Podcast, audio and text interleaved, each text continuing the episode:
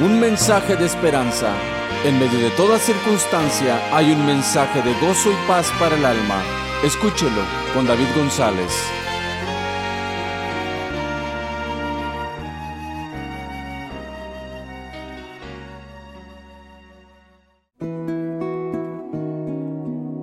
Sábado de Silencio. Está escrito, es uno de los sucesos muy importantes para la fe cristiana y sigue siendo la base de nuestro mensaje.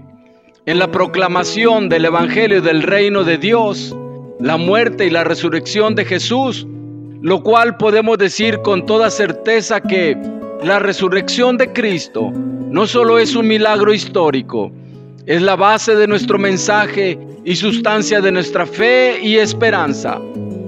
Pero parece ser que dentro del ambiente de la fe cristiana, durante la Semana Santa, Semana Mayor, o como también se le conoce, la Semana de Pasión, o sea, la crucifixión, muerte y resurrección de Jesús, un día antes a la resurrección de Jesús, el sábado no suele ser día de muchas celebraciones.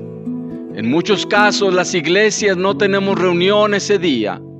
Esto no quiere decir que no sea significativo. Es el día del gran silencio, en el cual no hubo actividad en la tierra de Palestina de parte del Maestro de Nazaret. El día sábado Jesús permaneció muerto dentro del sepulcro y una gran piedra en la entrada donde colocaron el cuerpo de Jesús. Además, la tumba estaba custodiada por una guardia de soldados del ejército de Roma. Y para darle más seguridad, la tumba de Jesús tenía el sello romano.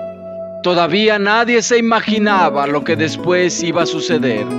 Y aquí parece ser más ciertas las palabras de F. Nietzsche, un filósofo alemán del siglo XIX que dijo, Dios está muerto.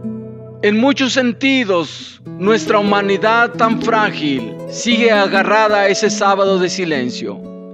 Nos olvidamos o aún dudamos que no hay una resurrección posible ante todo lo que parece absurdo, lo que aparenta no tener ninguna solución. Todo lo que a nuestra manera de ver las cosas ya no tiene sentido, se piensa que ya no hay remedio. Algunos en muchas de las cosas buenas que aprecian en esta vida, pero que ya no le encuentran alguna posibilidad, alguna manera de poder solucionar los problemas, lo han dado por muerto. Ni siquiera la imaginación para otros les ayuda a creer que hay una resurrección para lo que se ve o parece estar muerto.